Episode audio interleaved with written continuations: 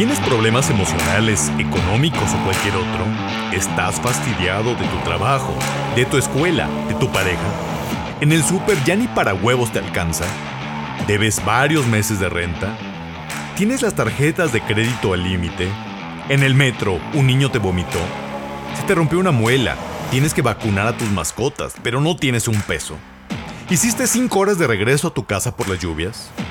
No te preocupes, aquí no te resolveremos nada de eso, pero sí haremos más fácil tu día distrayéndote con nuestras quejas, nostalgias y demás ocurrencias. Sean bienvenidos al podcast que habla de todo y habla de nada. Bienvenidos a Charlatanes.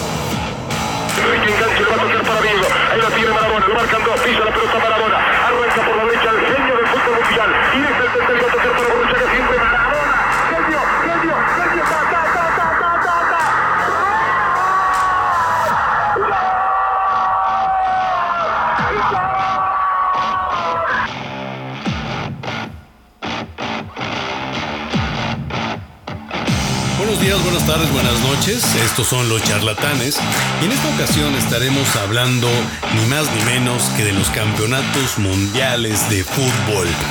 Sin lugar a dudas, el Campeonato Mundial de Fútbol es el evento deportivo más importante del orbe.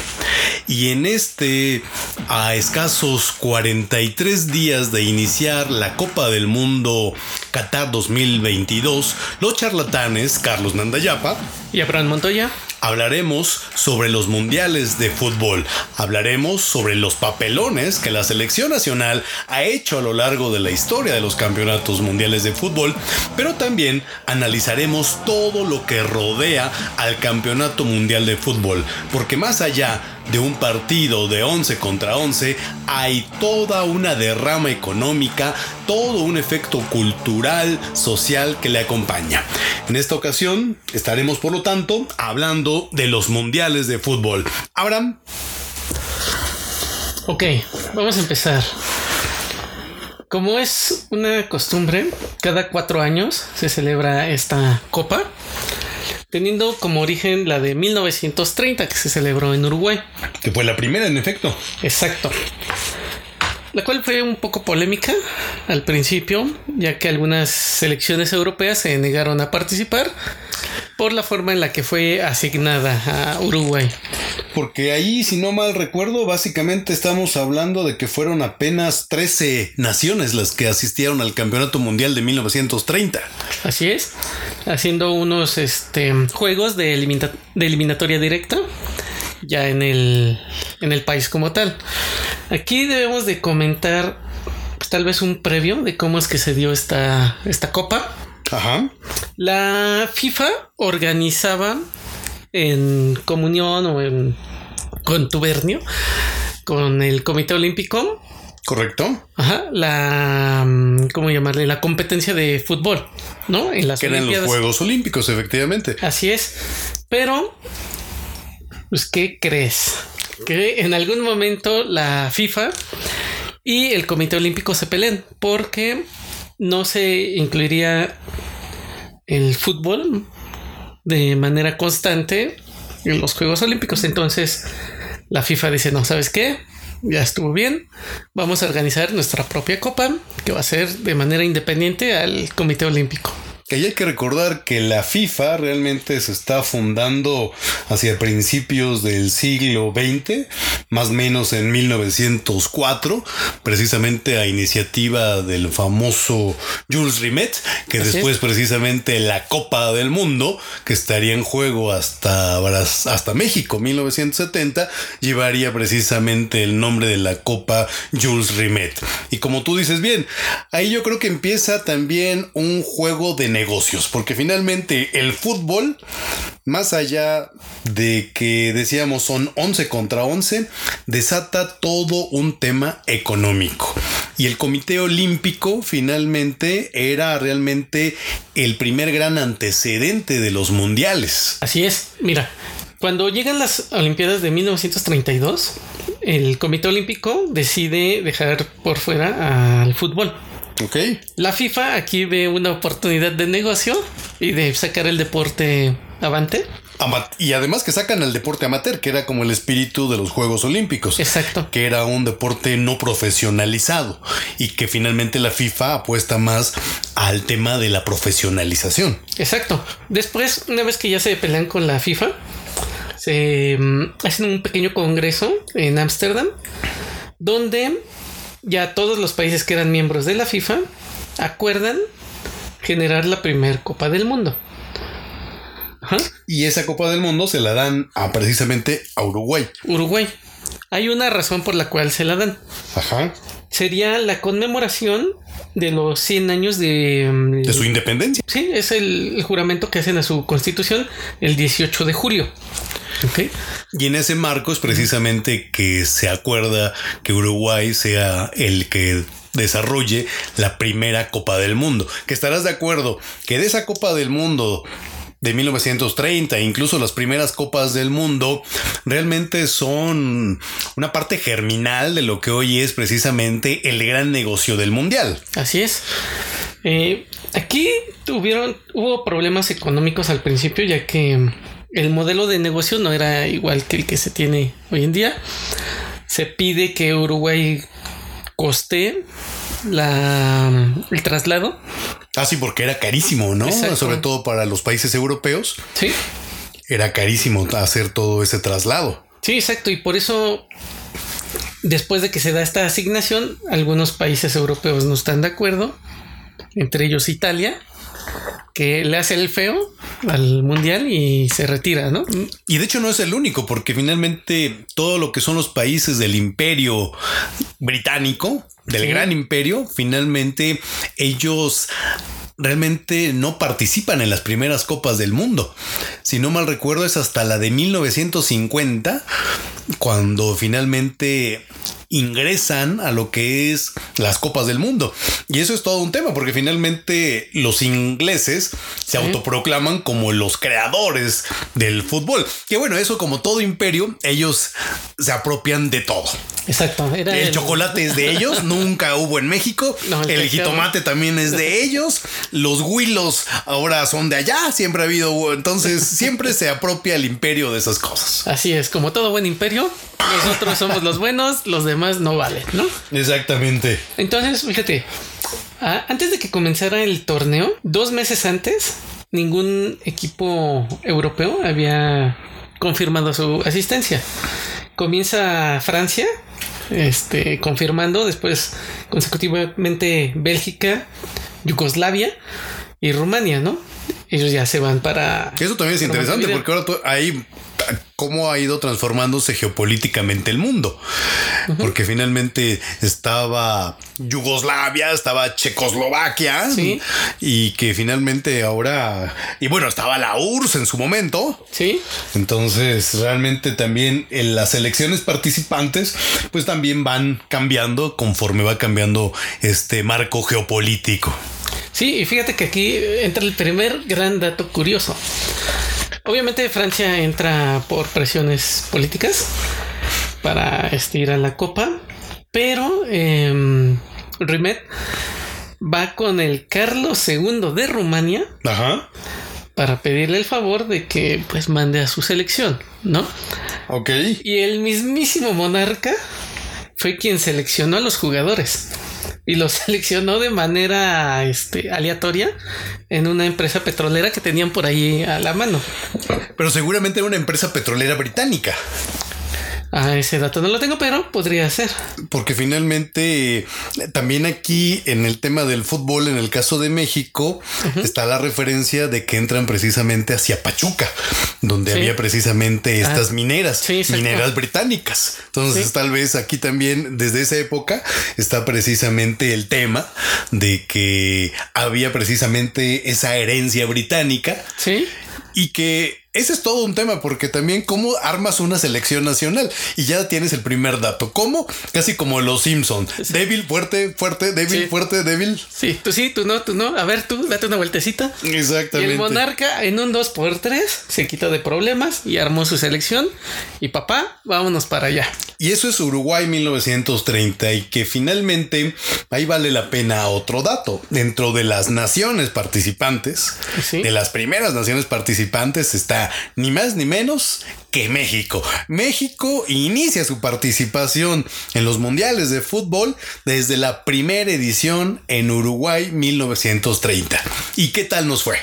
Fíjate que fue una invitación directa. Ajá. Aquí no se tenía ese modelo de eliminatorias, pero pues empezamos fuerte, ¿no? O sea, México no se iba a quedar a medias y con su gran tradición futbolera pues, nos iba a ir sorprendiendo, ¿no? Pero ahí es interesante porque México, junto con Estados Unidos, Bélgica y Francia, que es a la que enfrenta México, Sí. son dos partidos que de manera simultánea inauguran la Copa del Mundo 1930. Así es. Y México, como bien dices, nos da el primer campanazo, perdiendo contra Francia con un marcador de 4 a 1. Y eso ahorita vamos a retomarlo, pero finalmente si estamos un poco abollados con los franceses, porque esa historia de México y Francia ha sido una larga data en la cual desde la guerra de los pasteles, en la intervención francesa, pues finalmente y hasta el último caso de esta Ajá. Finalmente con los franceses tenemos ahí todo un tema, pero que del todo no lo hemos reivi- reivindicado. Y ah, iniciamos perdiendo 4-1. 4-1. Y por eso, como dice el dicho, árbol que nace torcido, jamás su rama endereza. Exacto. Fíjate que nosotros traíamos, tal vez no calientito el tema con, con Francia, pero sí es algo que no se nos olvidaba, ¿no?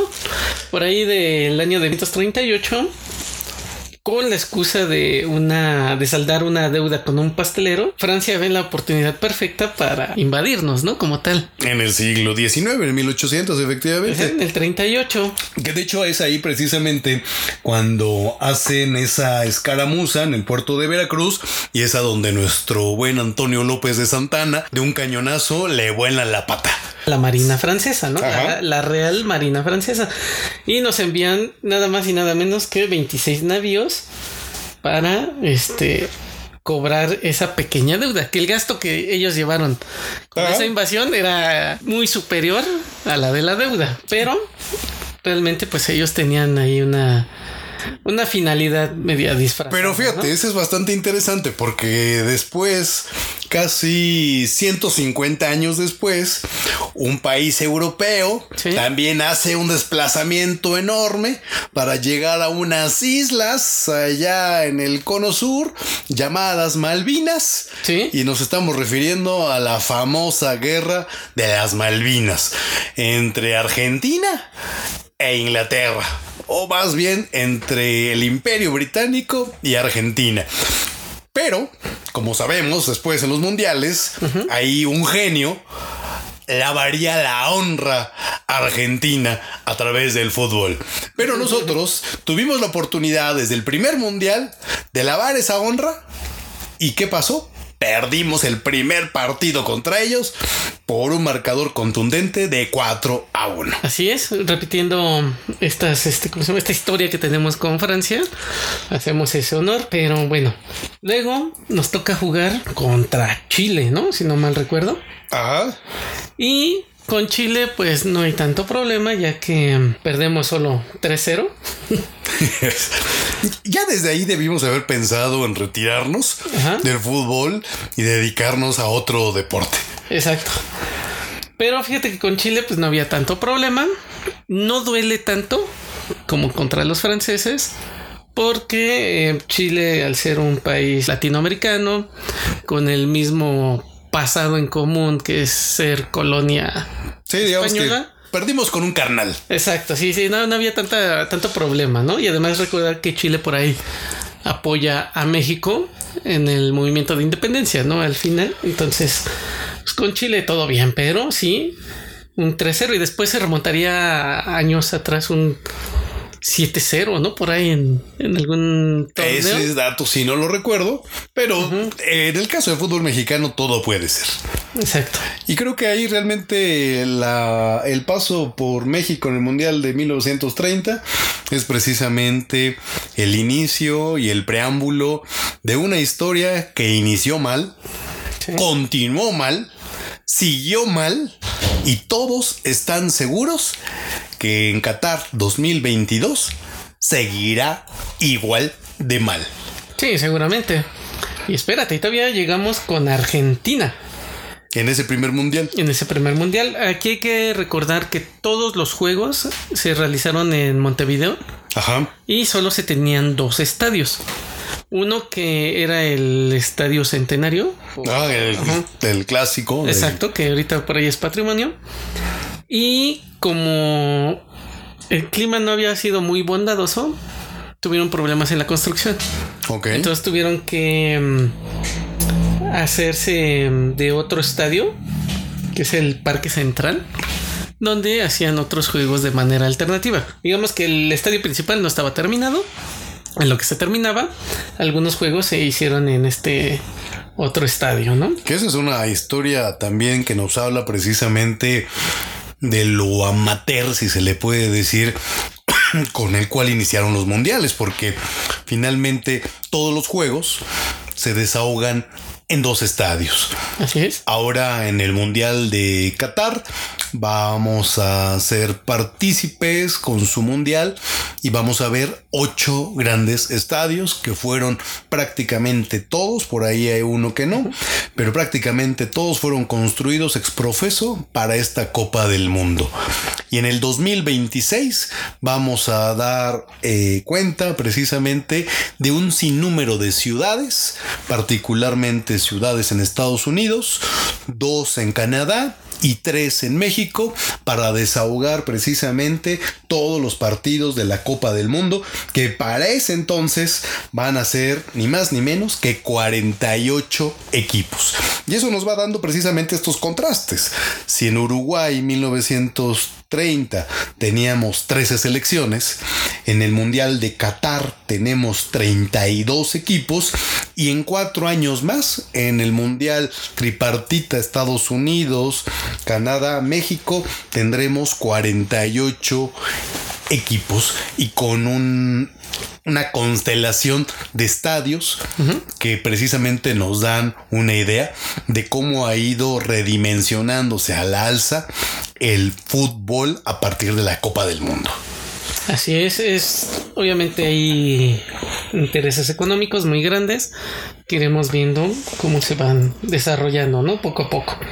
Pero bueno, México queda fuera en esta primera etapa con un número mágico de 13 goles en contra. ¿Y cuántos metieron? Cuatro. Cuatro goles. ¿Cuántos a su portería? No, creo que todos fueron. Pero con una diferencia negativa entonces, si les recibieron 14 Así es. y metieron 4 con una diferencia de menos 10. Exacto. Y ahí es donde precisamente insisto. Si ya sabíamos que iniciamos mal, ese es un primer dato. Sí. ¿Por qué no actuamos de manera racional? El primer dato es de tres partidos, tres partidos perdidos. Era el momento precisamente de enclosetarnos, de quedarnos unos, ¿qué te gusta? Unos 52 años Guardado. guardados, aprender a jugar fútbol y después salir desclosetándonos. Pero finalmente México es de las selecciones nacionales que más participaciones tiene en la historia. Y en mucho, precisamente porque a partir de 1934 en el Mundial de Italia, pues empiezan precisamente estas, estos partidos de eliminatorias. Y realmente la forma en que nosotros nos eliminamos es a partir de esta confederación que se conoce como CONCACAF, en donde básicamente en sus inicios, pues México era el gigante y rodeado de un montón de países que en términos de fútbol distaban mucho de ser potencias, incluido en su origen Estados Unidos. Hoy la situación ha cambiado, pero esa es la razón por la cual México ha asistido tanto a las copas del mundo. Si nos tocara eliminar con la Common Ball, que es, creo que es como se llama, la Confederación Sudamericana, seguramente nos habrían hecho un beneficio porque habríamos ido nada más cuando hubiéramos podido ser realmente competitivos. Es el problema, la zona en la que estamos. Sí, porque mira, también todo esto va de la mano con tu desarrollo económico, ¿no? O sea, estamos rodeados. Bueno, no rodeados. Tenemos al sur de nuestra frontera países que no tienen un desarrollo económico como para poder crear una liga eh, bastante competitiva. Ajá. Solo México tiene esa posibilidad y como tú dices, pues le llaman... En ese gigante. primer momento, ¿no? Porque finalmente ahora Sí. Estados Unidos ha impulsado de una manera muy fuerte, pues Sí. desde su previo al Mundial de Estados Unidos 1994, ¿no? Que finalmente impulsan muy fuerte el fútbol soccer. Sí, es que algo que les deberíamos de reconocer a los gringos es que sí le buscan, ¿no? Es correcto, pero ahí, fíjate, ahí hay toda una, una situación. A ver, y me viene una primer pregunta. Al final, en todo el mundo, llámese China, la India, Pakistán, Argentina, Brasil, Paraguay, Canadá, quien sea, la gente nace, sí, diferente color, ojos de diferente color, más rasgados, más Sí. altos, pero al final todos en general respondemos a una estructura básica. Dos manos, dos ojos, Sí. dos pies. ¿Qué es lo que hace que unos jueguen mejor fútbol que otros? Porque eso es una pregunta de investigación. O sea, Sí. ¿qué es lo que determina que estas elecciones, que normalmente son unas cuantas consagradas, Argentina, Uruguay, Brasil, ahora Francia, ahora España, eh. Inglaterra, Alemania, eh, sean Italia, por supuesto, sean los clásicos países que siempre están disputándose el campeonato mundial de fútbol. Y en cambio, otros países están siempre rezagados a ni siquiera calificar a los octavos de final, nunca llegar al mentado quinto partido. Sí. Entonces, ¿qué es lo que ocurre? O sea, porque eso me parece que es una pregunta de investigación. Es eh, una cuestión de azar, es una cuestión de genoma o es una cuestión de contexto lo que hace que una persona juegue mejor o juegue peor al fútbol. ¿Tú qué opinas? Yo creo que es el contexto. A ver, Mira, Por decir, en la primera Copa del Mundo, Estados Unidos no le fue tan mal, Ajá. ¿no? O sea, tanto así que quedó en tercer lugar, Ok. ¿ok? Pero, este... Debemos de recordar que este deporte no es tan popular en Estados Unidos como otros, como sería el fútbol americano, o Ajá. béisbol o básquetbol. Entonces, como que lo van dejando en el, en el olvido, ¿no? Eh, si vemos la gran mayoría de los países que siempre destacan Correcto. son países con gran potencial económico. Pero no todos, ¿no? Porque ahí tienes, por ejemplo, Argentina. Sí, O sea, Argentina no canta mal a rancheras como tampoco Sí. Brasil contra nosotros. O sea, creo que somos economías similares, ¿no? relativamente similares. Sí, pero eh, que si quitas a Brasil y Argentina, Y bueno, está Uruguay, que también es, ese todavía es más chiquito, ¿no? sí, exacto, o sea, ya no te quedan países, este, digamos, más modestos económicamente hablando. ¿no? Ajá. Eh, también podría aplicar la de más altos, más fuertes, más rápidos, ¿no? Es que yo creo que es una combinación de, de factores, ¿no? Sí, O sea, yo creo que hay finalmente, eh, porque el tema del fútbol, a diferencia del fútbol americano, en donde básicamente estamos hablando que es talla, sí, que es talla, o es realmente una condición atlética destacada. En el básquetbol, ni se diga. O sea, realmente tienes que tener una altura. Sí es cierto que hay unos jugadores extraordinarios que tienen una altura hasta menor que la nuestra y que están en la NBA, pero realmente ese tipo de deportes como que tiene una exigencia muy alta. Y si vemos en el caso del fútbol, pues realmente tú ves a Maradona, sí, pues no era un portento atlético. Y sin embargo, funcionaba. muy bueno. ¿Qué es lo que hace? Yo creo que lo que hace, como tú dices, sí es el entorno, porque finalmente es como toda una sociedad que está organizada para jugar fútbol. Y en el caso de estos países como el propio Maradona es su propio testimonio está hecho para tener precisamente así como en el caso de México con los boxeadores que era el camino para una movilidad social en el caso de estos países sudamericanos el fútbol es precisamente como el modo bajo el cual ellos pueden tener esta movilidad social. Y entonces vas viendo que se va estructurando una serie de ligas, vas encontrando que hay una serie de identificación de talentos de manera oportuna, hay un seguimiento a esos talentos y hay precisamente una proyección y hay, en el caso de los sudamericanos, una proyección internacional muy pronta. Cosa que en México hasta hace unos años realmente la proyección internacional no era. Nosotros tenemos muy claros quiénes eran. Hugo Sánchez, que fue como el, si no el primero de los primeros. El pentapichichi. El, exactamente, el, el, pentapichichi. Eh, Luis García. Okay. Por ahí salió también después de México 86. El Chepo de la Torre, si no mal recuerdo. Eh, creo que no recuerdo si este Luis Flores incluso también tuvo por ahí una incursión en el fútbol español, pero realmente era una cuestión anecdótica. Sí. Y entonces tú vas viendo precisamente que el tema del fútbol, pues es una cuestión en donde también es una cuestión que pasa por qué tan organizado estás. Y esa es la parte que aún no le cuesta trabajo entender porque el fútbol en México yo creo que es el deporte más profesionalizado de todos. Pero ¿qué ocurre? O el único tal vez, ¿no? Pero ¿por qué no destacamos entonces? Porque también debemos de sumarle el factor psicológico. A ver, ¿por qué? Porque el mexicano, dentro de su gran historia, tenemos esa... ¿Cómo llamarle? Hemos sido mm, sometidos, ¿no? O sea, nuestro origen como, como país o como nación, pues fue el de pueblos que fueron sometidos por los españoles. Ok.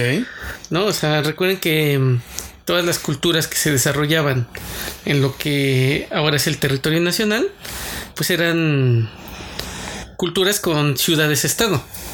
¿No? No, no era así como que una que todas se unieran. ¿no? Exacto. Entonces, realmente México, antes de la independencia, pues no fue ninguna nación. ¿No? Entonces, nacemos como nación eh, a partir del sometimiento de los españoles, ¿no? Pero finalmente Sudamérica tiene un pasado similar. Sí. Y ellos sí la arman para el fútbol. Es que, ¿sabes qué? El argentino es orgulloso. Ajá. Y es este. Y eso lo hace dar un poco más, ¿no? ¿Y el brasileño? Es que el brasileño ya no tiene de otra, o es el fútbol lo que hace, ¿no? es que mira, ahí te va porque el, el brasileño podría destacar. Pues ahí también podríamos meter hasta temas de racismo. Ok. ¿No? Porque una persona de color en Brasil, ¿cómo puede salir adelante? O sea, tienen los mismos problemas que nosotros, pero creo que allá están acrecentados todavía más. Entonces, una persona de color lo único que puede hacer para tener esta movilidad social que tú comentas, pues es a medio del, del fútbol, ¿no? Porque también no tienen dinero, que es lo más fácil de practicar, pues es el, fútbol, ¿no? Bueno, eso es cierto. Finalmente el fútbol, como decíamos en algún episodio cuando recordábamos nuestra infancia, pues como lo juegas. En donde sea, en la calle pones dos tabiques, dos mochilas.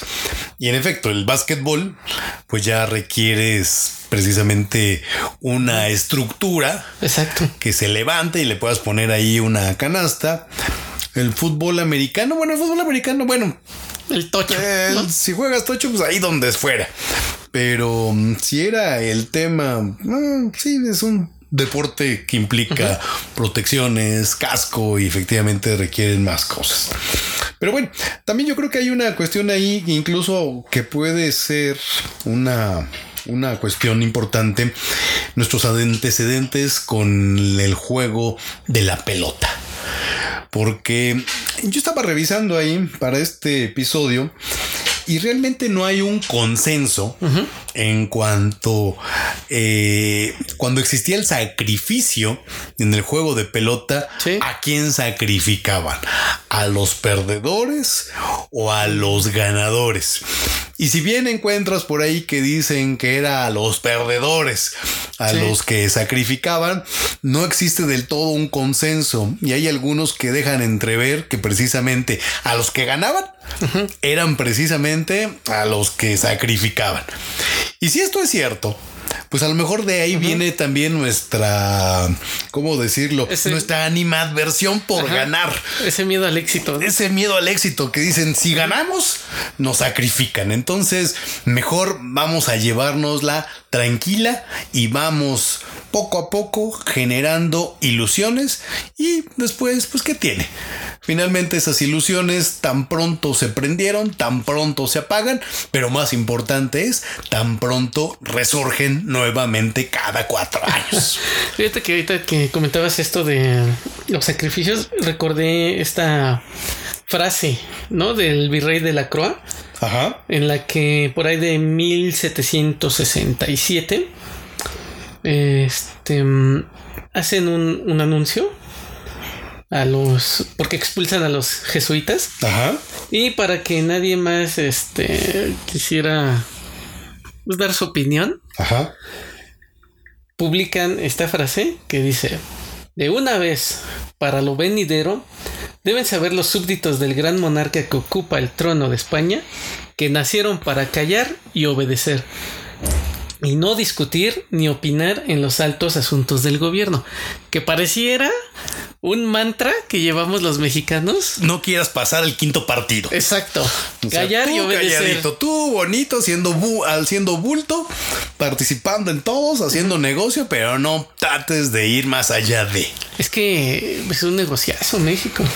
No, claro, es un negociazo y ahí es donde empiezas a ver que precisamente el tema del Mundial de Fútbol, pues finalmente también va, conforme va evolucionando y pasamos de Uruguay 30, pasamos a Italia 34, Francia 38, en donde se suscita el primer eh, campeón europeo y bicampeón, que es Italia. Sí, Italia. Eh, pues finalmente es un fútbol que precisamente va acrecentándose porque de ahí tenemos básicamente cerca de 16 equipos. Después de que eran 13 en lo que es el Mundial de Uruguay, pasamos en el 34 a 16. Y ese número 10 de 16 continúa hasta Argentina 78.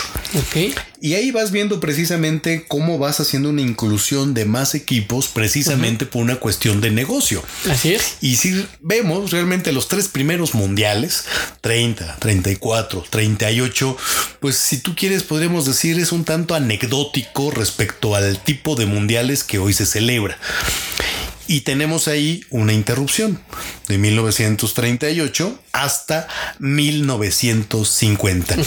Que ahí es donde creo que podemos empezar a hablar de un campeonato mundial de fútbol que empieza a ser realmente el gran negocio con el surgimiento de las grandes figuras y con el surgimiento de las grandes rivalidades. Y ahí en el 50, pues finalmente se celebra en Brasil. Y dicen que los brasileños, como tú Sí. dices, nacen sabiendo jugar fútbol. Y en 1950 les dan su campeonato mundial de fútbol a celebrarse ahí con ellos. ¿Y qué pasa? Fíjate que. Mira, no sé si quieres que terminemos con lo de Uruguay. Ajá. Mira, antes de pasarnos para allá. Y contar también otra anécdota del 34. A ver. Bueno, ya una vez que sacan a nuestro querido Mexicalpan de las Tunas, queda como campeón Uruguay. Y le gana a Argentina, Ajá. a su vecino, su enemigo, su némesis, Sí. bolero, ¿no? Ajá. Y queda en tercer lugar Estados Unidos y en cuarto lugar este, Yugoslavia. Por ahí después tenemos el Mundial del 34.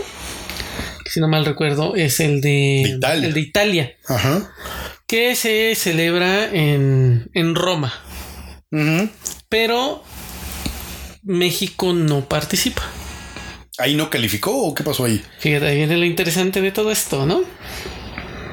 Este México se elimina en un partido directo con Cuba en La. Habana. Aunque Cuba, este, ¿Algún día, fu- ¿Algún alguna día? ocasión fue al mundial? sí, alguna vez fue pambolero y calificaba al mundial. Entonces ya, México le gana a, a Cuba. Se ganan el boleto Ajá. a- para ir a, a Italia. Se trasladan. Y oh sorpresa. No podemos estar tranquilos ni felices ni dos minutos.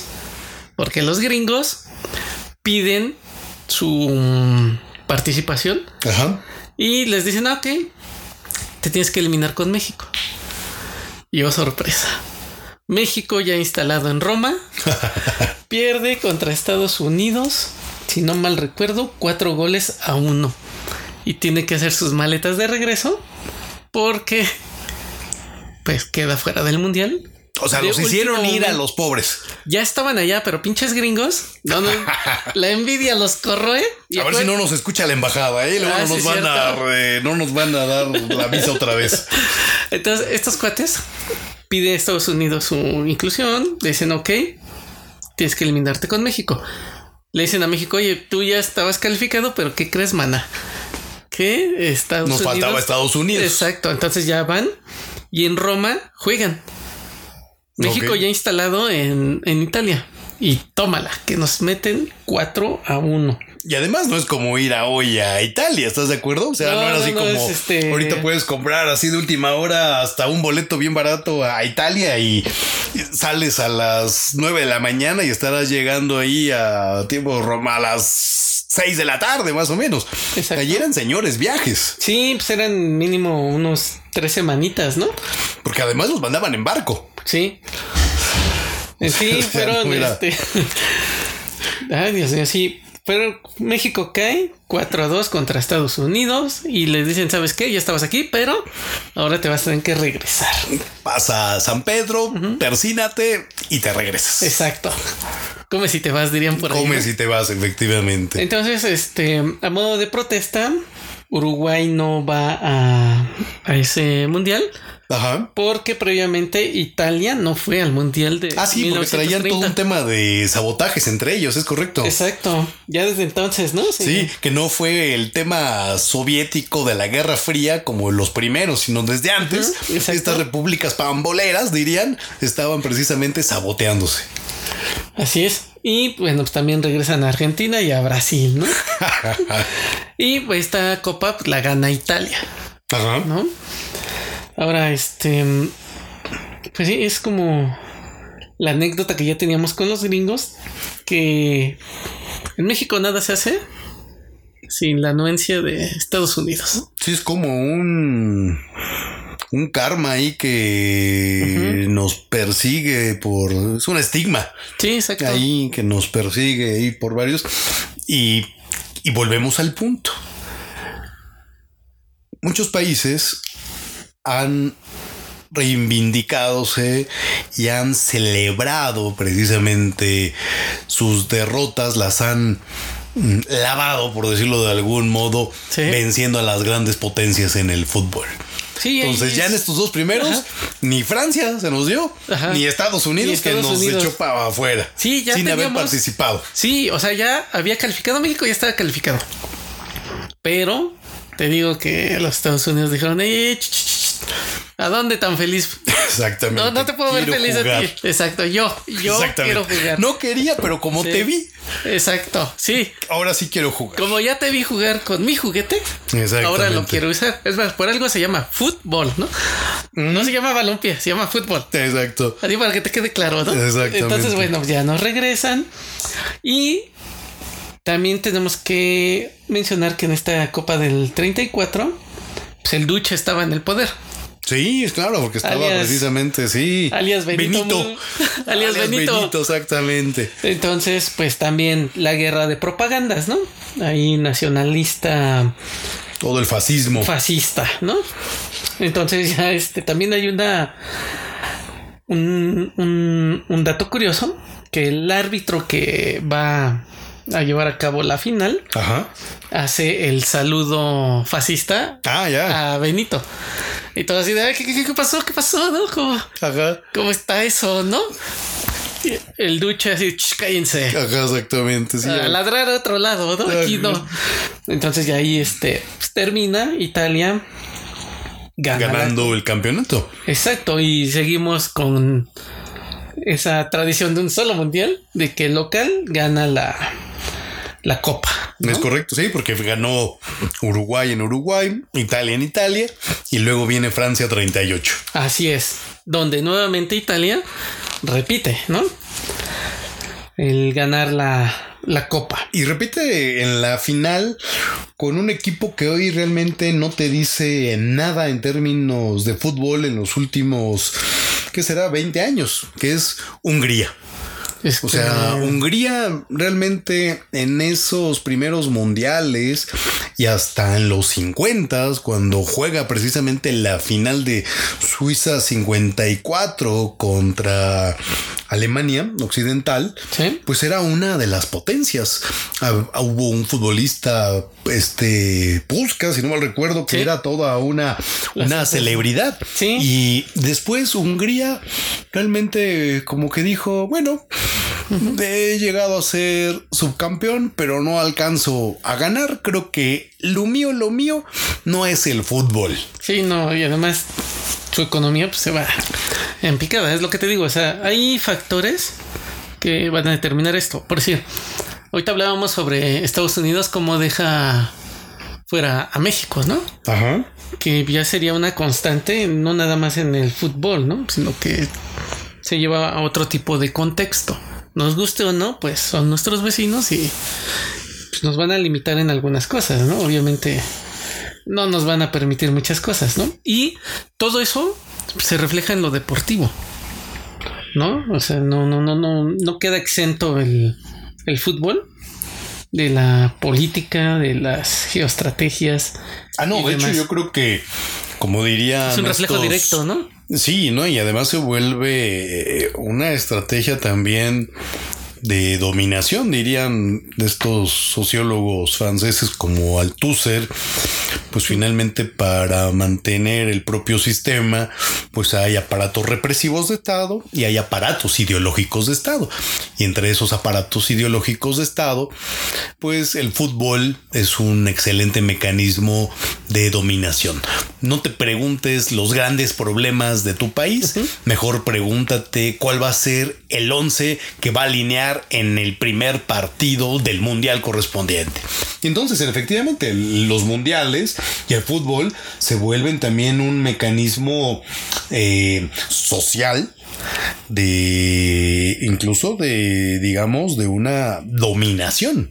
Así es. Sí, se ve claramente reflejado. Luego ya tenemos este mundial de, de Francia, en la cual Italia, como lo habíamos comentado, se corona. Hungría queda en segundo lugar. Y ya vemos ahí a un Brasil asomándose, ¿no? En el tercer puesto. Ahí es donde empieza, ¿no? Sí, exacto. Ahí empieza precisamente Brasil poco a poco a asomar. Exacto. Y por ahí tenemos a un jugador de nombre Leónidas, que es este condecorado, ¿no? Con la bota de oro. Ah, porque empieza también a ser una cuestión importante quién es el jugador que más goles anota precisamente en los campeonatos mundiales de fútbol. Y que en ese entonces eran bárbaros, ¿no? O sea, eh, ¿cuántos goles metió? Ah, esa es una buena pregunta. Porque yo recuerdo el que más metió, si no mal recuerdo, Jules Fontaine, que creo que metió 13 goles, y si no mal recuerdo fue en Suecia 58, porque ya después quedaría en los seis a partir, si no mal recuerdo, de Argentina 78, el de España 82, por supuesto México 86, los goleadores del Mundial se iban con seis tantos. No había tanto. Leónidas pues, se lleva siete golecitos Siete goles. y queda en segundo, en segundo lugar. Giorgi Sarossi con cinco goles. de Hungría. Ajá. Y hay otro cuate que se llama Giula, que también de Hungría lleva cinco goles.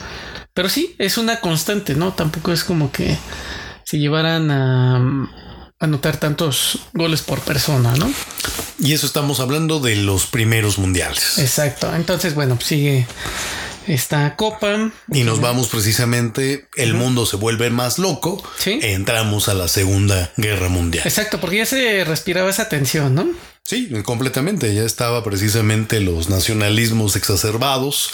Así ya es. estaba precisamente la tierra lista para dar esos frutos. Era tierra fértil. Era ¿no? tierra fértil y del 39 al del 45 el mundo se vuelve loco, se enfrasca en una guerra horrible Exacto. y los mundiales de fútbol, así como los Juegos Olímpicos, quedan precisamente suspendidos hasta 1950. Exacto. Lo que sería la copa que debería de celebrarse en el 42 y en el 46 se suspenden.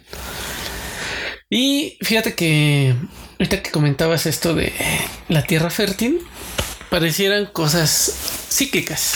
Ajá. Porque ese nacionalismo, hoy lo vemos nuevamente, que está llegando. Sí, a claro, es pendular. Es ¿No? pendular, es pendular. El mejor ejemplo fue cuando Trump se puso loco y Sí. básicamente manda un golpe de Estado. Exacto.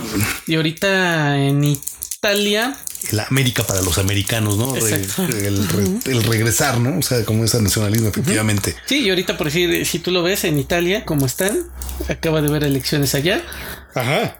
y ganó un cuate de extrema derecha. En Francia ya ves que también estaban a nada de llevársela.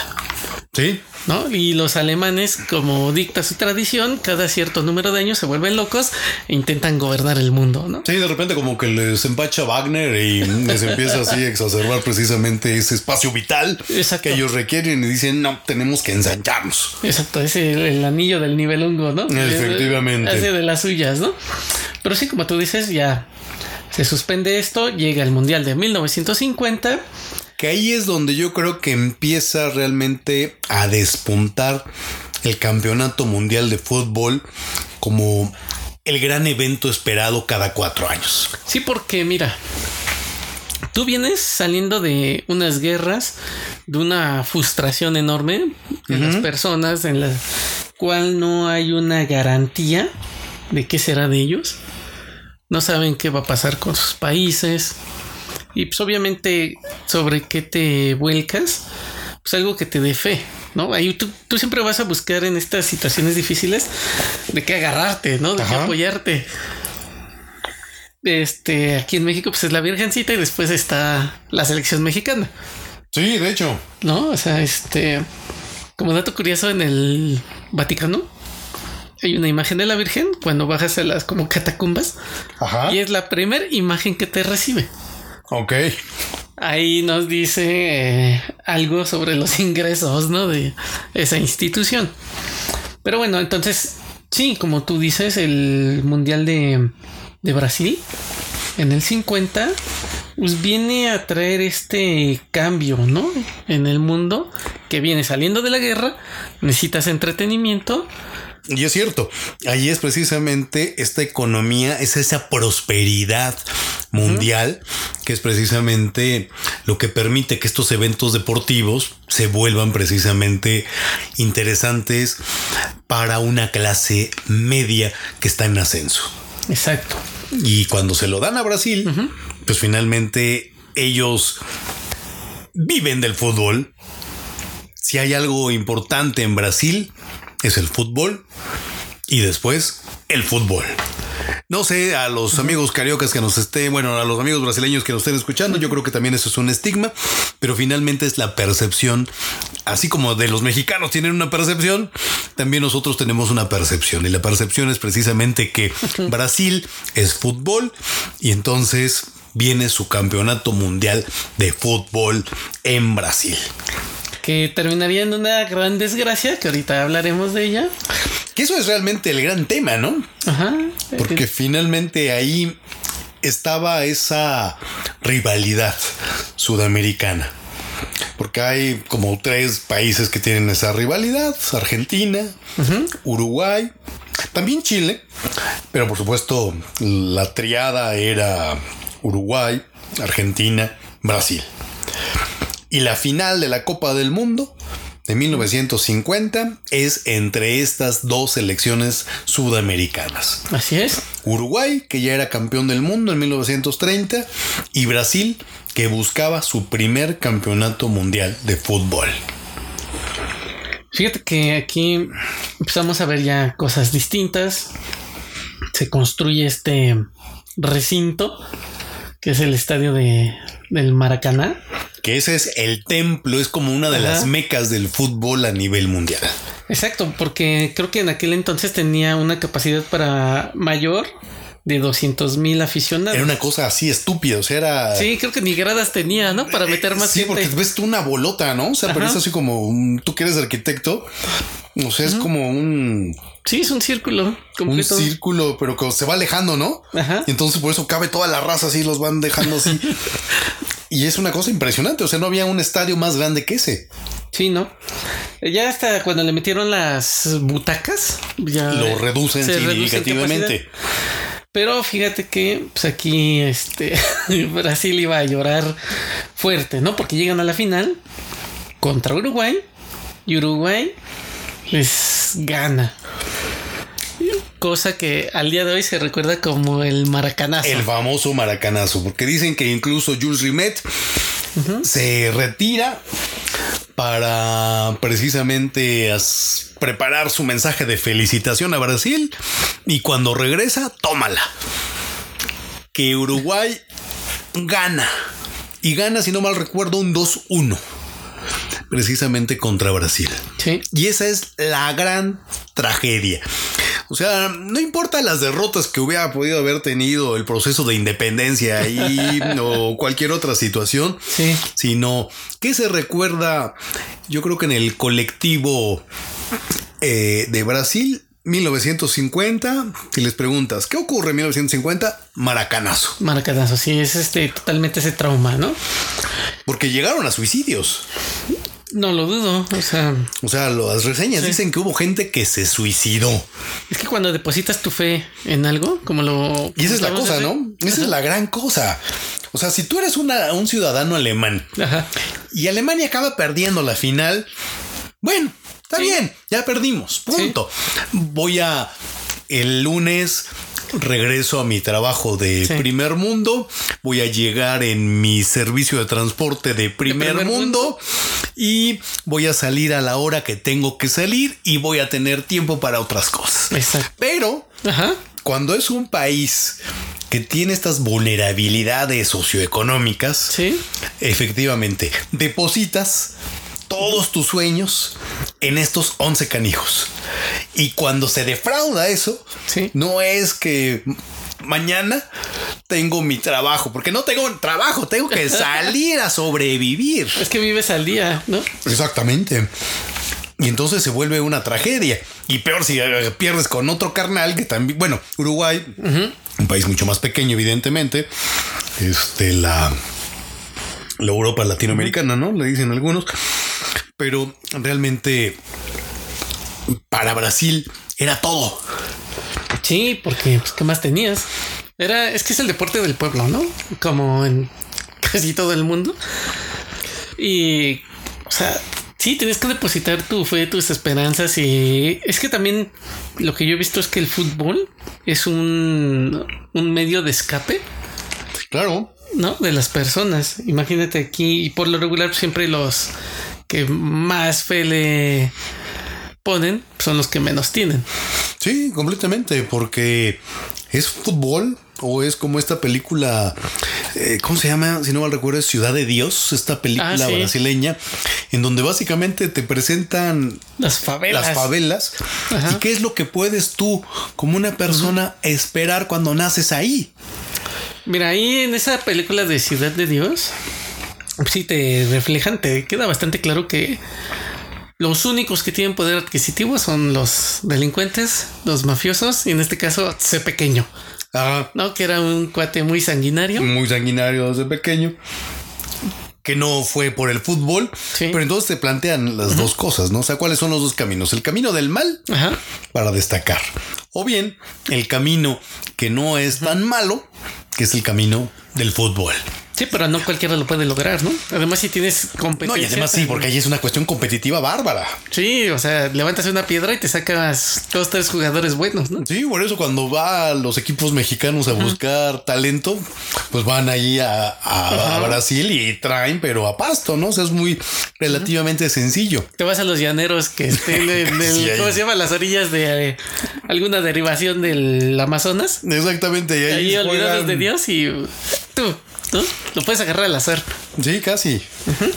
Pero fíjate, a ver, pero vamos a ver cómo le fue a nuestro México lindo y querido. A ver qué hicimos, qué papelón hicimos. Fíjate, nos toca abrir, si no mal recuerdo, contra este Brasil. Ya ves que el- se comienza em, las inauguraciones. Ah, o sea, nos toca inaugurar el Campeonato Mundial de Fútbol. Ajá, si no estoy mal, si no, si mis datos no me fallan, fue contra Brasil y Brasil nos receta cuatro goles. ¿No? Iniciamos fuerte. Y luego tenemos que enfrentarnos contra Yugoslavia. Ahí, ahí no, ahí, ¿cuándo? ¿Cómo fue? Y- Pero ahí, ¿con Ajá. cuánto quedamos? 4-1, perdemos. ya llevamos ocho. Ya llevamos 8, ya llevamos, ahí la llevamos, ahí la llevamos. ¿eh? Somos consistentes. Exacto, sí. Y aquí hay un dato curioso. Estados Unidos le gana a Inglaterra. Ah, y eso es muy interesante porque Inglaterra hace su aparición en los campeonatos mundiales de fútbol en Brasil. Y que se creían precisamente los creadores del fútbol Ajá. y que acaban perdiendo con el hijo. Exacto. Estados Unidos. Sí, llega a Inglaterra Sobrado. sobrado, fanfarroneando, como es la tra- como dicta la tradición El británica. protocolo. Sí, exacto, su protocolo. Llegó, me mamoneo y Estados Unidos, tómala, le gana 1 a 0 y los, los deja callados, ¿no? y fíjate, Inglaterra después juega contra España, pierde 1 a 0. Ok. Y dicen, creo que calladito me veo más bonito. Y después nos toca enfrentarnos a Suiza, que nos receta dos goles a uno. Dos goles a uno, o sea, 10 goles, dos anotados, una diferencia de menos 8. Exacto. Y pues por ahí queda de goleador un brasileño de nombre Ademir con ocho goles. 8 goles. Pero fíjate, de nueva cuenta. O sea, la estadística. La estadística nos va dando más datos. Conforme México participa en más mundiales, esto ya se vuelve estadísticamente significativo. Sí. Y a pesar de que la ciencia nos dice que es estadísticamente significativo que México no va a hacer un buen papel en los mundiales, Ajá. cada cuatro años volvemos a creer. Que sí, no, no, no, es que ¿dónde más? ¿Dónde más este puedes? em, Bueno, sí, efectivamente. ¿En dónde depositas? Y, a- y también ahí es donde entran todas estas cuestiones del sistema, ¿no? De la conservación del status quo. Eh, mantén a la gente ocupada. sí, Y entonces manténla ocupada, diría este escritor muy, muy bueno, Tomás Mojarro, con el clásico pasecito a la red. Manténlos ocupados en eso. si no se te vuelve loco el pueblo, ¿no? Y ahí, eh, en los anécdotas en la final de Uruguay, bueno, cuando gana Uruguay en 1950, dicen que la selección uruguaya se repliega. Porque dice, no, esta turba, esta turba nos va a linchar. Entonces que Rimet casi les da la copa, tomen y váyanse, Váyanse. porque no respondemos. Tomas el camioncito ahorita va a valer. Exactamente, váyanse. Sí, fue este 174 mil espectadores los que estaban en Sí, ese una cosa momento. impresionante. El Maracaná, imagínate, 174 mil. Era la población de Uruguay. O sea, estaba metida en el estadio. O sea, era una cosa impresionante. Con que uno de ellos se ponga agresivo. Sí, con que uno hubiera dicho, vamos por ellos. Exacto. Se hace. Y que lo siga uno más, ya fue. Ya con eso se hace el efecto mada- manada. Y ahí acaba valiendo esto. Sí, pero fíjate qué gran decepción, ¿no? O sea, ver a tu equipo local llegar a la final. Pero es la decepción. Sí, bueno, pues sí, pero llegó a la final. Ajá. O sea, nosotros hemos organizado dos mundiales y no hemos llegado a la final. No hemos llegado ni a la semifinal. No. Y así como veo, lo dudo bastante, ¿eh? Pero. Hay que ver, porque yo creo que ahora hasta los comentaristas, normalmente siempre hay en el morbo de hacer el negocio, hasta los comentaristas eh, hacen sus especulaciones, ¿no? Pero ahora sí he escuchado como que plano, o sea, no tienen futuro. Y a lo mejor ahora nos pasa lo contrario, como ahora no tenemos ninguna esperanza en ellos. Y a lo mejor hasta astralmente, como ahora ya no van a jugar en verano como siempre juegan, sino van a jugar ahora en otoño. En una de esas se alinean las estrellas, maestro. Y acaban dando la sorpresa. ¿Lo crees? Pues puede ser, o sea, Es que yo dicen que juegan tan mal que puede acabar siendo como una película del santo. Era tan mala que acaba siendo buena. Es como esa película de sangre por sangre. Ah, esa es la que dices exactamente. Sí, o sea, que es tan. Ajá. Es tan mala que termina siendo buena y te Y de culto. Y de culto además, ¿no? Y que por ahí este, tiene unos premios hasta en Japón. Entonces, imagínate. Pero bueno, eso fue Brasil 50. Luego, 1954, regresamos a Europa, Exacto. Suiza. Suiza. Aquí, este, ¿cómo se llama?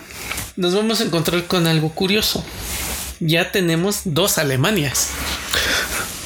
Claro. La occidental, Así es. lo que era la, es porque estaba la federal occidental y la República Democrática Alemana, la RDA. Que tan ni tan democrática, pero era el nombre de la fachada. ¿no? Exactamente. Sí, y en este mundial, en el de Suiza 54, se levanta ganador la República Federal de Alemania. Y jugando en la final de nueva cuenta contra, Contra Hungría. Hungría. Sí, que de nueva cuenta ya aparece. Hungría. Exacto. Aquí, ¿qué es lo que vamos a, a ver? Y ese es el primer campeonato de Alemania. O sea, ahí finalmente también nace esa larga tradición de Alemania. Porque algo interesante, porque salvo Uruguay, que no ha vuelto a ganar desde 1950, hace 72 años, que tampoco va a ganar.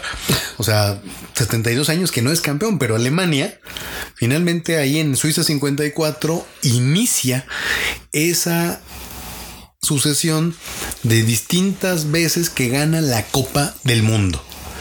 Porque si no mal recuerdo, junto con Brasil, Alemania son los grandes ganadores de la Copa del Mundo. Creo que por encima de Italia, Alemania. Sí, fíjate que Alemania es este. Ya desde ahí comenzaban a programarse Sí. Para ir tras su objetivo, ¿no? Si algo también le reconozco mucho a los alemanes es que si se proponen algo, lo van hacia allá y no lo sacas de, no lo, no quitan el dedo del renglón, ¿no? El problema es cuando les cambias el plan, ahí ya no saben qué hacer. Pero, este, pues sí, Alemania se lleva esa, esa copa. Y ahí creo que México no participa, ¿o sí participa? Mm, Yo aquí lo veo, sí. Sí, participó. En el Suiza 54. Sí, Ah, ok. nos toca en el grupo con Brasil, Ajá. Yugoslavia y Francia. ¿Y cómo nos va? Pues fíjate que no nos fue este, ¿cómo se llama? No nos fue tan mal. O sea, no nos metieron tanta paliza. No, sí, como no. Brasil nos vuelve a recetar unos cuantos, ¿Cuántos? cinco para ser exactos. Cinco. 5-0. Ok, o sea, ni las manos metimos. No, ni eso. Y luego, este, contra Francia, 3 a 2 perdemos. Otra vez. O sea, todavía no pudimos ahí lavar nuestra Sí, afrentas exacto. históricas. Sí, sí, sí, sí, ya este, recuerda que tenemos dos intervenciones francesas, creo que aquí ya Sí, yo creo que vendrá una tercera porque bueno, después ganamos en, si no mal recuerdo, con en Sudáfrica, ¿no? Le ganamos a, a ellos precisamente.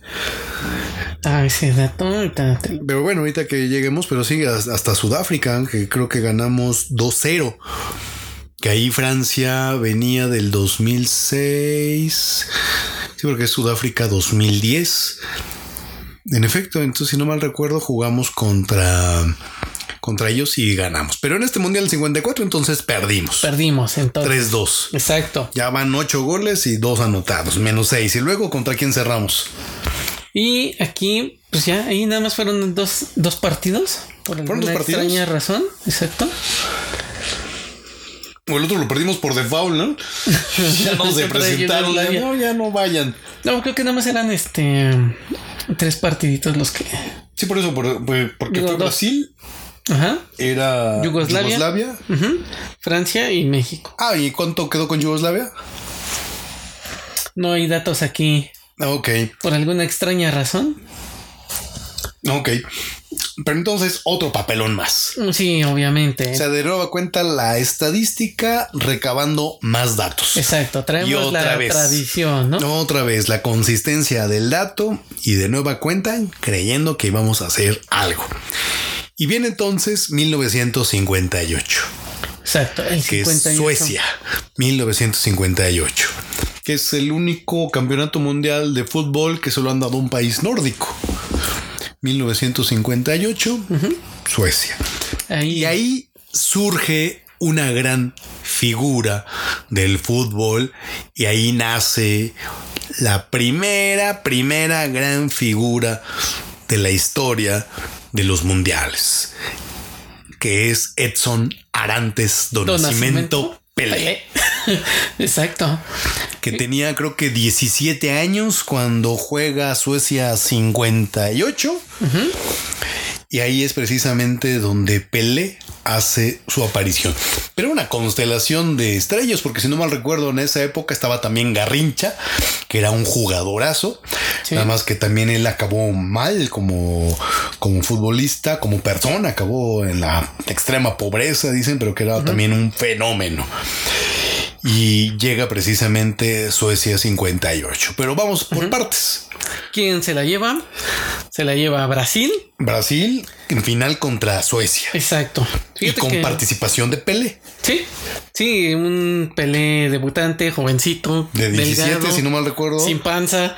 Sí, bueno, y, y que realmente era un Pelé mm, naciente y que realmente ahí esos goles que hace ese, si no mal recuerdo, es precisamente en la final que está en el área y le hace un sombrerito al defensa. Oye, pero vi que, pero ese defensa lo recibe con un señor patadón. Ah, sí, porque antes en- este era juego de hombres. Exacto. O sea, nada de fair play. Sí, o sí, sea, sin se- Yolanda, sin Yolanda, ¿no? O sea, esto era como pasa el balón, pero no pasa el hombre. Entonces Exacto. era Los dos juntos no. los dos juntos no, pasa uno solo. Pero eso le salió leve en Suecia 58, porque después, cuatro años después, en Chile 62, es que le dan más, más ¿no? duro. Sí. En sí aquí Pelé le dan un, un premio o se le da el reconocimiento al mejor jugador joven. Y este y también comparte la bota de plata. Realmente Pelé es uno de los grandes jugadores porque tú ves esos videos, o sea, Pelé era un genio. O sea, yo creo que hay dos grandes genios. Aquí en el Mundial surge uno, que es precisamente eh, Edson Arantes do Nascimento Pelé. Tiempo después, allá en Argentina surgiría el otro. Pero Pelé, cuando tú lo ves, era un jugador con visión, Era un jugador extraordinariamente inteligente. Yo creo que es, si no el único de los pocos que hacía paredes con el rival. O sea, le mandaba la pelota para que rebotara en él y ahí ya hacía él su autopase. O sea, era un genio el cuate. Sí, se salía de la norma Ajá. porque traía ese, ese esa chispa, ¿no? Ese brillo. Esa innovación, esa destrucción creativa que diría algunos economistas como Schumpeter, que es esa destrucción creativa, Pelé deconstruye el fútbol para construirlo de nueva cuenta. Sí, y además tenía de compañero a Garrincha, ¿no?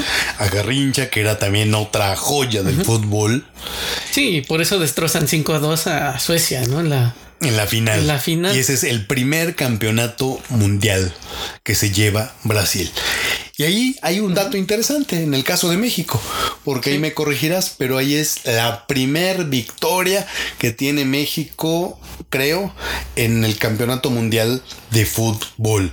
Y si no mal recuerdo, o a lo mejor me estoy equivocando de 1962, pero a ver, los datos. Mira, tenemos. Ahí va, ahí va el, el- el dato fuerte, ¿no? Ajá. Nos llevamos el primer punto El primer punto, ok. ¿Contra Exacto. quién empatamos? contra Gales, la potencia mundial Gales. Gales fue nuestro primer punto. Fue y nuestro nos primer costó. punto. Sí, porque primero, este, ah, Dios mío, nos toca jugar contra el local, Ajá. Suecia, ¿no? Y Suecia nos gana 3 a 0. Ok. Ok. Luego México dice no. ¿A ¿Inauguramos también este campeonato? Creo que sí, también, porque Sí, México tuvo como una tradición de inaugurar campeonatos y todavía... Es que no sé. Es como los bultos que le ponen al canelo. Ay, ahorita vamos a hacer ese, ese reto que ¿Ese está reto? ahí, exactamente. Y este, no. Más bien como que México era de chocolate. Decían, bueno, para que el, el local Ajá. se luzca, pues ahí está México. México. México. es centrón. México no te va a decir que no. es lo que quieres participar, que lo vean, que lo abracen, que lo quieran. ¿Por qué no? Mexiquito. Pero bueno, inauguramos con Suecia. Nos meten tres golazos. Después jugamos contra Gales, donde se obtiene el, Ah, el primer, primer punto. punto. Ok. Ajá. Y luego Hungría, que recordemos que Hungría también Uh. ¿Y fuerte. Hungría nos mete cuatro goles. Cuatro goles. O sea, de nueva cuenta, la estadística haciendo lo suyo. Exacto, ahí quedamos por ahí en el lugar número 16. En el último lugar. Así, claro, en el último lugar. teníamos por ahí una diferencia de goles. Por decir, Austria fue el, el número 15, ¿no? Pero ellos tenían una diferencia de goles de menos 5 y nosotros teníamos menos 7. Pero así nos fue en esa... En Suecia esa- 58. en- sí, exacto. Y, luego viene, ajá. Ah, bueno, queda en tercer lugar Francia. Y como lo habíamos comentado, la República Federal de Alemania queda en Queda en cuarto. cuarto pues. lugar, O sea, consistente. consistente. Ahí consistente, estábamos, ¿no? No se consistente. Olviden de nosotros, ¿eh? Ahí estaban ellos. ¿Podremos perder dos guerras?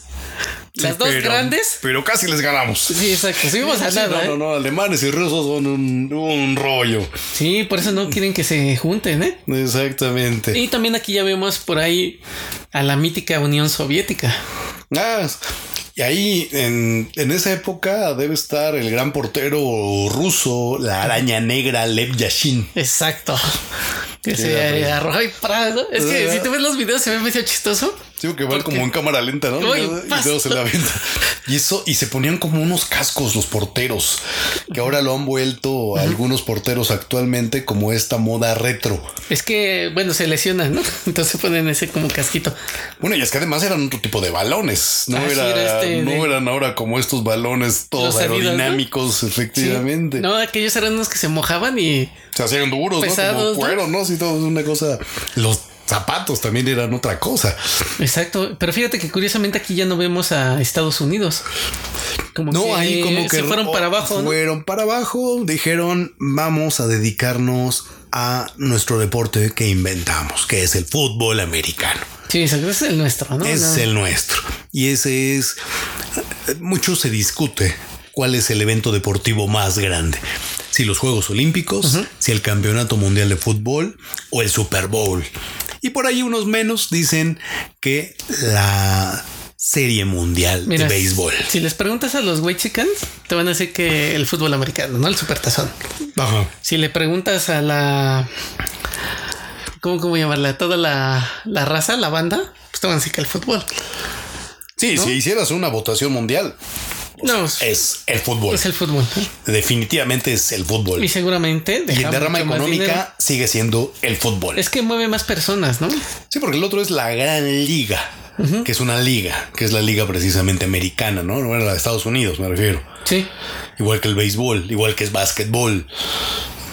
Pero aquí el fútbol es para la raza. Para todo el mundo. Sí, cualquiera que le sepa pegar. Exactamente. Aunque no lo todo, sepa. todo aquel que haya pateado más que un perro. Los tacos. Los, los tacos. el perro del de taquero. ¿no? Ahora, perro. ¿no? Así, ¿no?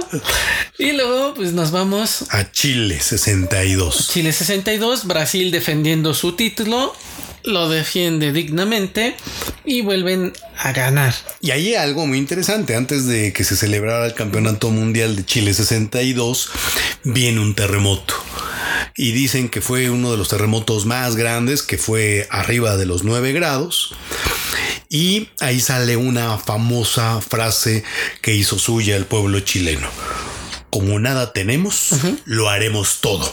Eso. Porque se puso en duda que Chile pudiera celebrar el Campeonato Mundial de Fútbol. 33 años, 23 años después, esa misma preocupación acontece en México cuando viene el sismo de 1985. Pero finalmente Chile, como su frase dice, como nada tenemos, lo haremos todo y acaban precisamente haciendo una Copa Mundial. Y ahí sí, ahí sí no me vas a dejar mentir, ahí es cuando gana México su primer partido. Vamos para allá, vamos para allá. ¿Qué es lo que vamos a ver en este? Vamos a ver un país que al día de hoy ya son dos, nuevamente, que es Checoslovaquia, Ajá. ¿no? Que está sumergido en el socialismo, en Sí, estas... sí, a la este, Europa Oriental. Exacto. Y le tocó entonces cuando dividen ahí la. Europa, estás del lado rojo. Exacto. Sí, exacto. Estás del lado rojo y arréglate Entonces como ni puedes. te ¿no? preguntes, ¿no? Exacto. Y que por ahí vendría el origen de la caída del, del muro, ¿no? En Checoslovaquia. Con un movimiento por ahí que se organiza. No, y hay este, novelas muy interesantes, ¿no? La esta de Milán Kundera, La Ah, la insoportable de- levedad del ser. Sí. Pues ahí te van precisamente retratando Ajá. esta situación ahí. Del de- espionaje de la policía, tipo Gestapo, Ajá. ¿no? De cómo todos tienen que andar así calladitos y chito, ¿no? Y no hable mal de del jefe, ¿no? O como esta película también de Koyak, si no mal recuerdo, de esta, de este personaje de una película, Koyak se llama, debe ser allá de 1996, Sí. en donde finalmente es un músico, un chelista, mujeriego, pero precisamente de repente pues le dejan encargado a un niño. Sí. Entonces, pues, ¿qué hace? Lo quiere devolver, no se, no lo puede colocar y se acaba haciendo cargo de él. Y precisamente ahí te marcan estos últimos años de lo que es esa Checoslovaquia bajo el régimen soviético. Exacto, muy buena película, por cierto. Y luego, bueno, tenemos a Chile que queda en el tercer lugar, ganándole a Yugoslavia, ¿no? Bueno, llegó, fíjate, el anfitrión llega a las semifinales. Sí, uno que no tendría esa tradición Pero fíjate, ahí, reciente, ¿no? ahí lo logra, ¿no? Ahora, ¿qué es lo que vemos aquí? Mexiquito. Ahí es México y ahí sí es donde gana su primer partido y gana con el subcampeón del mundo. Mira, ahí te va. Nuevamente nos enfrentamos contra Brasil. Aquí ya no fueron esas madrizas a las cuales estábamos acostumbrados. Porque nada más nos meten dos, dos golecitos. Ahí ya íbamos mejorando. Ya este, digamos que ya no nada más era hacerse bolita, medio que respondes, ¿no? Luego nos toca contra España. España nos vuelve a recordar que fuimos colonia. y otra oportunidad que teníamos y cuánto perdimos? 1 a 0. 1-0. Y luego viene ese, ese mítico 7 de junio de 1962 Ajá. a las 3 pm o 15 horas, como lo quieran llamar. México le gana a Checoslovaquia 3 a 1. Que desde que el general Ignacio Zaragoza hace la heroica defensa de Puebla el 5 de mayo, no había vivido Algo- exactamente el algo país una, exactamente, ¿no? Y, y bueno, pues Mexiquito ya no queda en último lugar de la, de la del torneo, quedamos en onceavo lugar. Por encima de España, cómanse eso. ya al menos, ¿no? Y un lugar abajo de Argentina. O sea, ya no estábamos tan mal. Ya, está, ya nos estábamos juntando con los buenos. Y ya así como que nos rodeábamos, nos codeábamos con ellos, ¿no? Una diferencia de goles de menos uno. Ah, bueno, ya fue mejor. Sí, ya, no fue el menos siete de la. Exactamente, y los menos 12 y menos quién sabe Sí. cuántos que teníamos antes.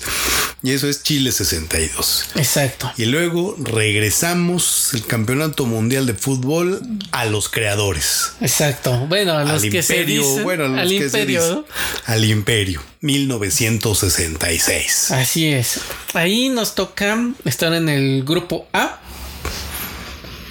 Nuevamente nos toca jugar con el anfitrión, Inglaterra. Creo que también inauguramos en Wembley, ¿no? Porque ahí se jugó en el mítico césped de Wembley. Sí, contra Francia, si no estoy mal. Pues si está contra Inglaterra, debe haber sido contra Inglaterra. Mira, no porque creo que Inglaterra inaugura Ah, no, sí creo que fue contra. México, creo, ¿no? Mira, no, es que el 13 de julio se juega contra Francia, Ah, ok. el 16 contra Inglaterra y el 19 contra Uruguay. ¿Y ¿Cómo? cómo nos va? Fíjate que ya no nos va tan mal. En nuestra, nuestro juego de inauguración nos toca jugar contra Francia, Y otra vez. uno a uno. Oh, Empatamos. cierto, creo que ahí fue Borja el que metió el gol. Que seguramente le rebotó el balón a Borja y se metió a la portería, una cosa así. Sí, y luego nos toca jugar contra el local, Inglaterra. Perdemos 2 a 0 contra ellos. Ah, pues barato. Barato, nos salió barato. Y nos toca empatar contra Uruguay en un poderoso 0 a 0. Ah, bueno, pues. Pero fíjate, ahí viene lo bueno. empates. Quedamos en tercer lugar en el grupo. De la muerte. Sí, el grupo de la muerte por encima de Francia. Nosotros tenemos este, una diferencia de menos 2, Francia de menos 3 y conservamos el un puesto similar que ahora va a ser el número 12. Ajá. Fíjate, ¿eh? seguimos esa constancia de rodearnos de los grandes. El número 11 queda Brasil y el número 13 Francia. Nancy. Entonces ya no estábamos tan mal. Y Yes. sí, el gol lo mete Borja. Ah, ajá, sí. Aquí está. Yo desde aquí lo estoy viendo y doy fe y legalidad de que fue. Fue Enrique Borja. Exacto. Eso fue en la Copa de 1966. Que Ahora, ahí gana el anfitrión. sí, Inglaterra. Y es el único campeonato que ha ganado. Sí, ya de ahí ya no este. Tiene una liga extraordinariamente competitiva, profesional, pero en términos de las selecciones no ha logrado precisamente eh, volver a dar el campanazo para ganar la Copa del Mundo. Exacto. Y nuevamente vemos en los primeros cuatro lugares a la República Federal de Alemania. De nueva cuenta, De nueva cuenta. consistentes como ellos saben ser. Exacto. Y tenemos a Portugal en el tercer lugar. Y tenemos a la mítica Unión Soviética, Soviética, el en cuarto cuarto, lugar. lugar.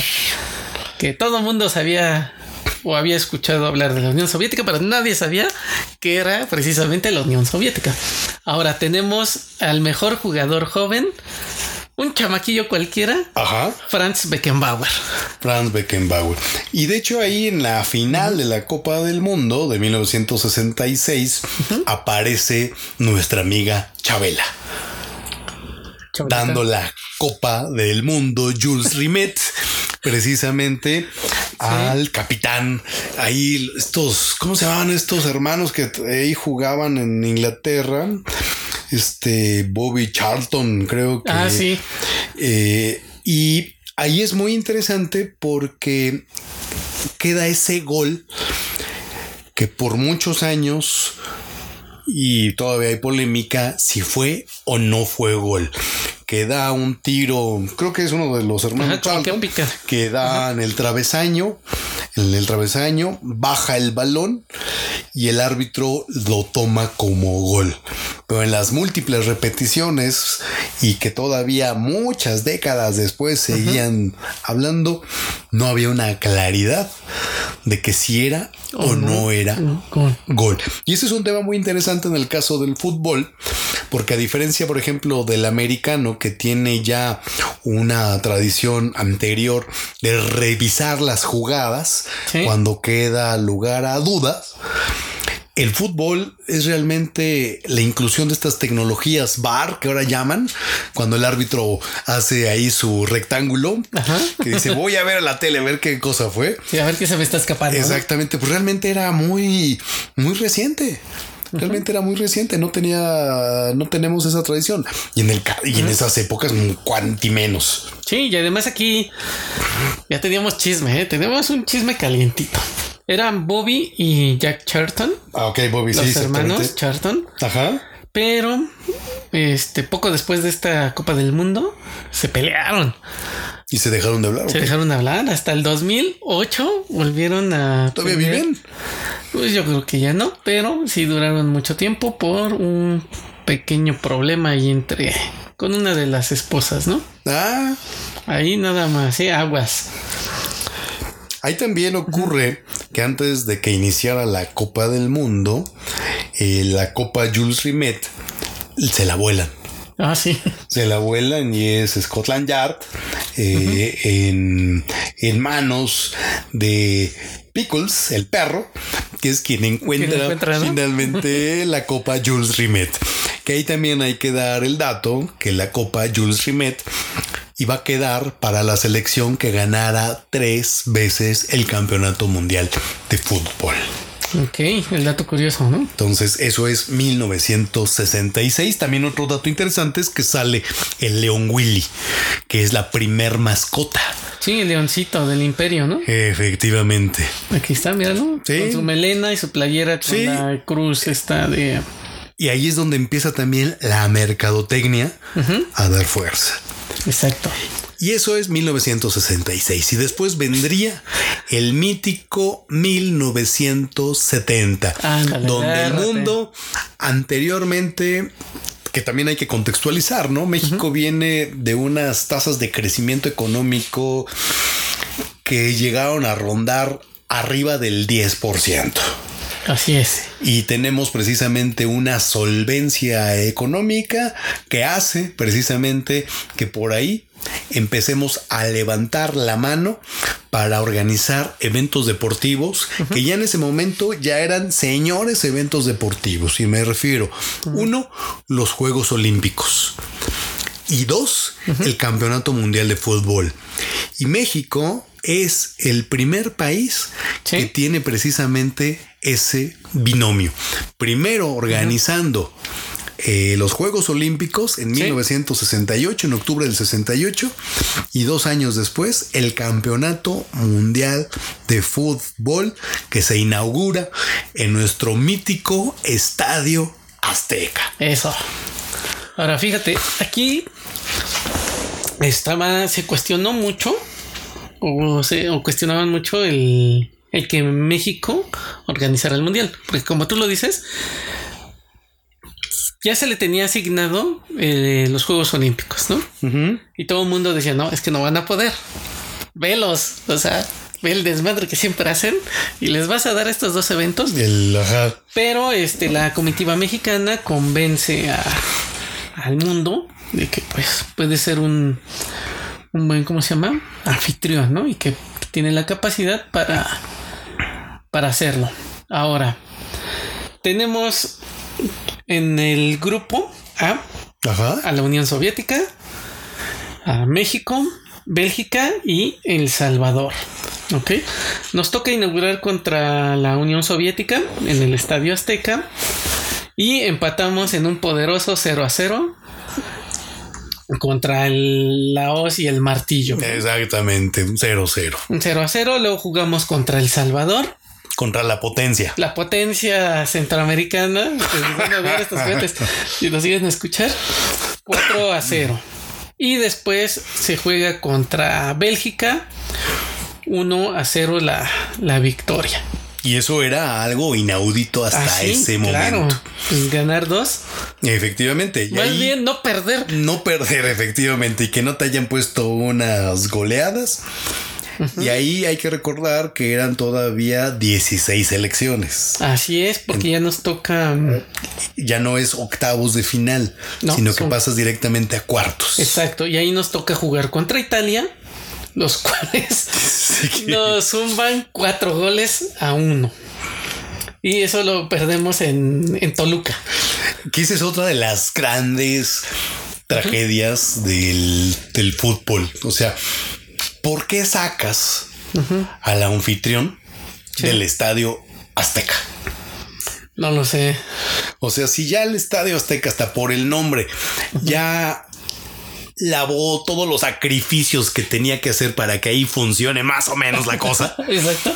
lo sacas del estadio Azteca y te lo llevas a la bombonera, donde en esa época no tenían ni luz. O sea, en Sí. el estadio bombonera era clásico que si por ahí algo fallaba, tenían que apurarle porque decían, no tenemos luz.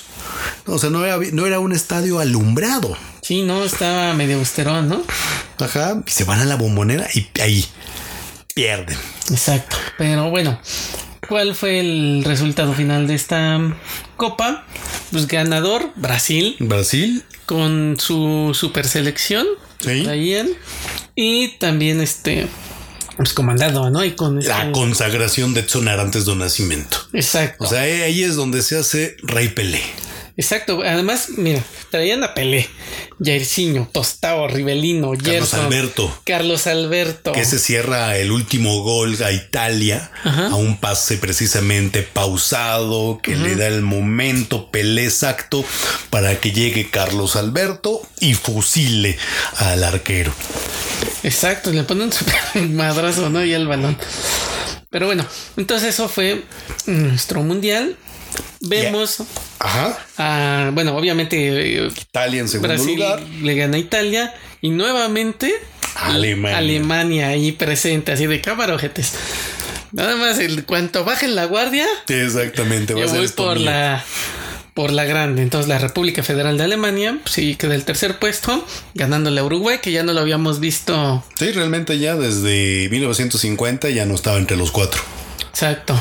Y ahí es una consistencia de nueva cuenta que no hay otro, no hay otra selección nacional que tenga tal consistencia que los alemanes. Exacto, y por ahí también ya estaba asomándose Gerd Müller, que fueron. Ah, bueno, que la- fue el artillero Ajá. eh, precisamente de 1974, pero ahí es muy interesante porque tiene lugar ese mítico partido de la semifinal entre Alemania e Italia, Sí, conocido precisamente como el juego del siglo, en donde Italia se impone a Alemania 4-3 y donde son muy famosas esas estampas donde Franz Beckenbauer, ya con el brazo todo roto, ahí sale vendado a seguir jugando. Exacto, si no mal recuerdo, creo que es el primer mundial que se transmite a En color. ajá, en TV de color. ¿no? Exactamente, sí. O Sí, sea, ya, ya puedes ver a Pelé color chocolate, pero bien, Exactamente, ¿no? Con- sí, exactamente. Hacer lo que él mejor hace, ¿no? Que es jugar al fútbol. Sí, ¿no? Y ese campeonato fue... México ha tenido suerte porque el Campeonato Mundial de Fútbol de 1970 fue el mejor hasta ese momento. Pues se sigue comentando que ha sido el mejor mundial por la calidad de equipos, de jugadores y que Pero después el de 1986, que ahorita vamos rápidamente. Pero bueno, eso fue México 70. Y pasamos a Alemania 74. Ok. Vamos a ver, en Alemania 74 tenemos a nuestro humilde equipo. Si llega a Alemania 74, tengo la idea de que ahí no va. A ver, no, nos recuperamos hasta el 78. Y nos recuperamos entre comillas, porque ahí y, fu- y sí fuimos a hacer el oso de los osos, de los osos, de los osos. Sí, porque en, en Alemania 74, si no mal recuerdo, no va. No, no, no clasifica, No clasifica. pero tenemos esta constante de que Alemania lo gana. O Sí. sea, ya venía en esos mundiales pasados, creo que tres o cuatro, quedando en tercer, cuarto lugar. Pero en este se lleva el campeonato, ganándole a los Países Bajos. Y ahí hace aparición precisamente los Países Bajos, que nosotros lo conocemos así. Como Holanda. Holanda, efectivamente. Sí. Pero ahí es donde arrancan precisamente con el llamado fútbol total, en donde básicamente ahí de las grandes estrellas está Cruyff, Sí. Johan Cruyff, y ese fútbol total que consistía en que los jugadores en la alineación de 11 podían salirse de su posición, pero eran inmediatamente cubiertos por un jugador tal que la estructura de la, de la alineación no sufría alteraciones. Y eso fue finalmente 1974. Sí, 74 se lo lleva a Alemania, le gana a los Países Bajos. En tercer lugar, no sé cómo llegó ahí, Polonia. Polonia. Y en cuarto lugar queda Brasil, ¿no? El, hasta su momento era el campeón y defensor, ¿no? Ahora tenemos a Johan Cruyff Ajá. y a Franz Beckenbauer ahí, este, pues, comandando, ¿no? Y Müller. Exacto. que se corona como el campeón goleador, si no mal recuerdo. Gerard Müller, ¿no? Y luego, bueno, seguimos con, con Alemania, que pues le gana 2 a 1 a los Países Bajos. Eh, Un torneo que como no participó México, pasa de noche en de cierta noche. forma, ¿no?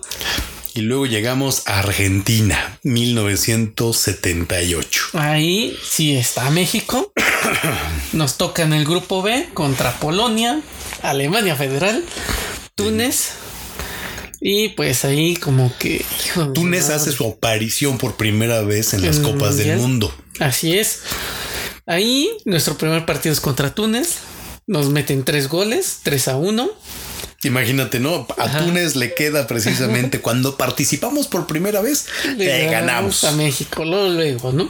Y es que les va bien porque su debut lo hacen contra con una victoria, ¿no? Ajá.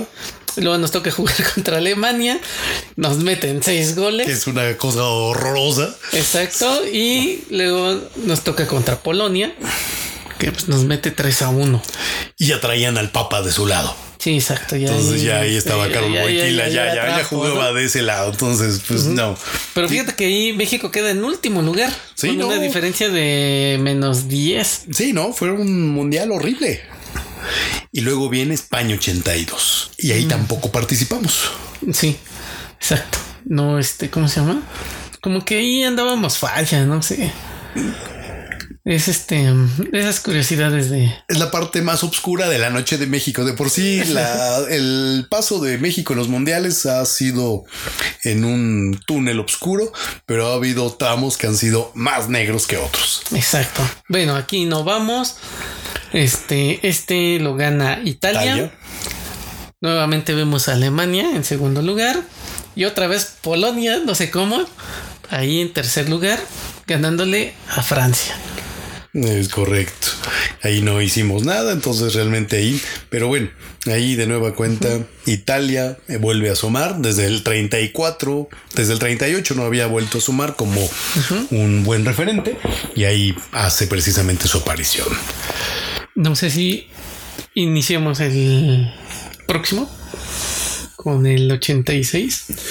Puede, puede ser precisamente 1986 hacer la, la continuación Sí, de este episodio que como hemos visto creo que hay muchas cosas en el tintero porque todavía nos falta hacer esos paralelismos Sí. de la selección nacional con nuestra historia eh, todo el tema de la derrama que generan los mundiales todo el chupe que genera precisamente los mundiales todos los líos que ha generado incluso ahorita las estampas Panini que en Argentina se ha vuelto motivo por el cual el Estado intervenga porque se ha generado tal psicosis ante la escasez de las estampas Panini que tuvo que intervenir el Estado argentino. y lo bueno que están en crisis, ¿eh? Si no, ¿qué pasaría? Exactamente, pero como vemos el tema de los mundiales es un tema extraordinariamente vasto Sí, y estamos viendo precisamente una autopsia de lo que es la selección mexicana. ¿y para dónde vamos, eh? ¿Y para dónde vamos? Bueno, yo creo que después de,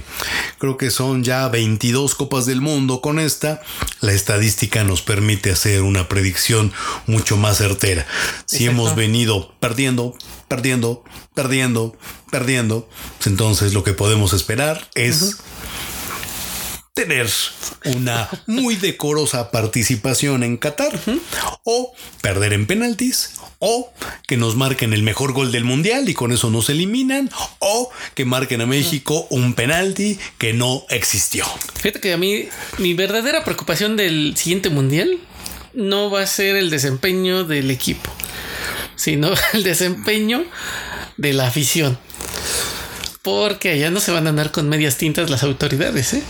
Ah, bueno, ya ves que te compartí hace poco la supuestamente como las reglas de buena conducta que se deben seguir allá. De hecho, hasta apenas principios de septiembre eh, causó mucho eh, mucha atención de que dijeran que los estadios no iban a vender cerveza. Obviamente esto causó la rebelión de todos los borrachos Exacto. que dijeron no, ¿Qué un pasó? mundial sin, ¿Sin cerveza, cerveza? que por cierto es Budweiser el quien es el patrocinador de la cerveza. Dijo, pues cómo, Sí, pues ¿qué pasó? ¿Qué pasó? Entonces ya parece que van a definir ciertas áreas para que puedas tomar tu chela a gusto.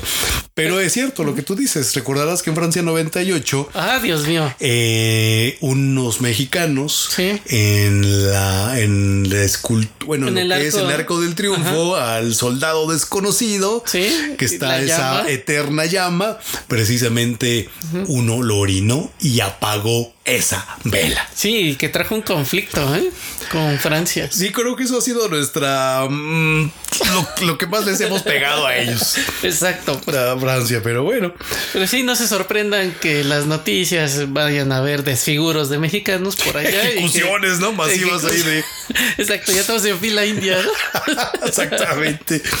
Con México puede pasar todo, pero creo que Abraham, creo que el objetivo de hacer una un episodio no lo hemos logrado porque nos faltan varios mundiales Sí. y nos falta hablar de derrama económico, de todo lo que ha traído también en términos de cultura, como son los tres tenores Exacto. que fue precisamente en el marco de Italia 90 cuando inician precisamente estos conciertos de los tres tenores, Sí. hasta cuestiones tan misceláneas como que ahora China le va a regalar dos pandas a Qatar en ánimo de buena amistad. Y fíjate que los pandas, todos los pandas del mundo son de China, menos el que tenía México. Y que también fue, si no mal recuerdo, es por ahí de 1970 también que nos lo regalan, porque como que los chinos, cuando se ponen espléndidos y los Sí. agarran de buenas, Sí. dicen, bueno, está bien, Regalemos Regale unos, una parejita de pandas y a ver qué hace. La sorpresa aquí fue que en México se, Sí. se reprodujeron. Pues es que era panda mexicano, era garañón, ¿no? Exactamente. Traía barrio. Y ahorita, y todavía de esa descendencia hay una pandita ahí en el zoológico de Chapultepec. Hace unos cuantos meses falleció una de ellas. Sí. Pero sí. Y ahora Qatar tendrá también sus pandas. Yo creo que les van a hacer. No, es un Si aquí les palacio, hicimos, ¿te ¿no? acuerdas? A los pandas les hicimos hoy en el zoológico Chapultepec toda Sí. una remodelación. Ahora ya en Qatar, no, bueno, ahí No, se van a vivir como reyes esos pandas. Exactamente, pero, pero bueno, este Abraham, no sé si quieres hacer el reto o hasta el siguiente. No, hasta el siguiente que empiece a. que nos hagamos más populares. Ok, correcto. Bueno, pues entonces vamos a dejar esta primer parte de los mundiales de fútbol. Abraham, Eso es todo. No se preocupen. No esperen mucho de la selección. Creo que eso va a ser lo más sano. Este, mm, no recuerdo si fue Nietzsche o Schopenhauer que dice que la felicidad es ale- alejarse del dolor. Entonces, si ustedes quieren ser felices, aléjense de la selección mexicana de fútbol. Y también en ese sentido hay una ópera que es El prisionero y donde básicamente el último de los suplicios que le hacen pasar al prisionero es hacerle pensar que lo van a liberar. Y cuando se dan cuenta que este cuate, que todo era una trampa, dice, Sí. oh, ya entendí. Faltaba el último y más grande de los suplicios, la esperanza.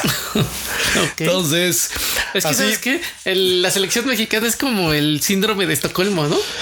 Eh, hay muchas cosas que yo creo que puede haber ahí, porque yo veo la historia de Santana, que Ajá. son 11 veces la presidencia, perdió Texas, perdió medio estado, este medio país, y lo llamábamos, y lo llamábamos, y lo llamábamos, y es así como México perdió, perdió, perdió, y volvemos a creer en él. Entonces, esos son de esos paralelismos históricos que estaremos tocando en el próximo episodio de los charlatanes. Hasta luego.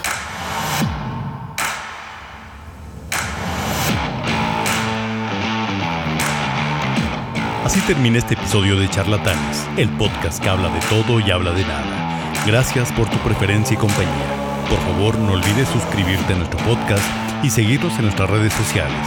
Y recuerda que pronto volveremos con nuestras ocurrencias en otro capítulo más de Charlatanes. Hasta la próxima y recuerda, Carpe Diem.